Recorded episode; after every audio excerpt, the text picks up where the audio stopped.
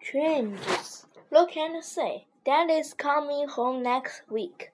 Let's give him a surprise.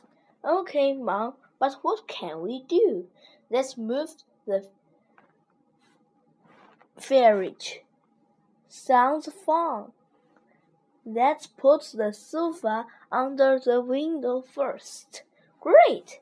And we can put the table next to the wall. Let's move the picture and the lamps too. Yes, let's do that.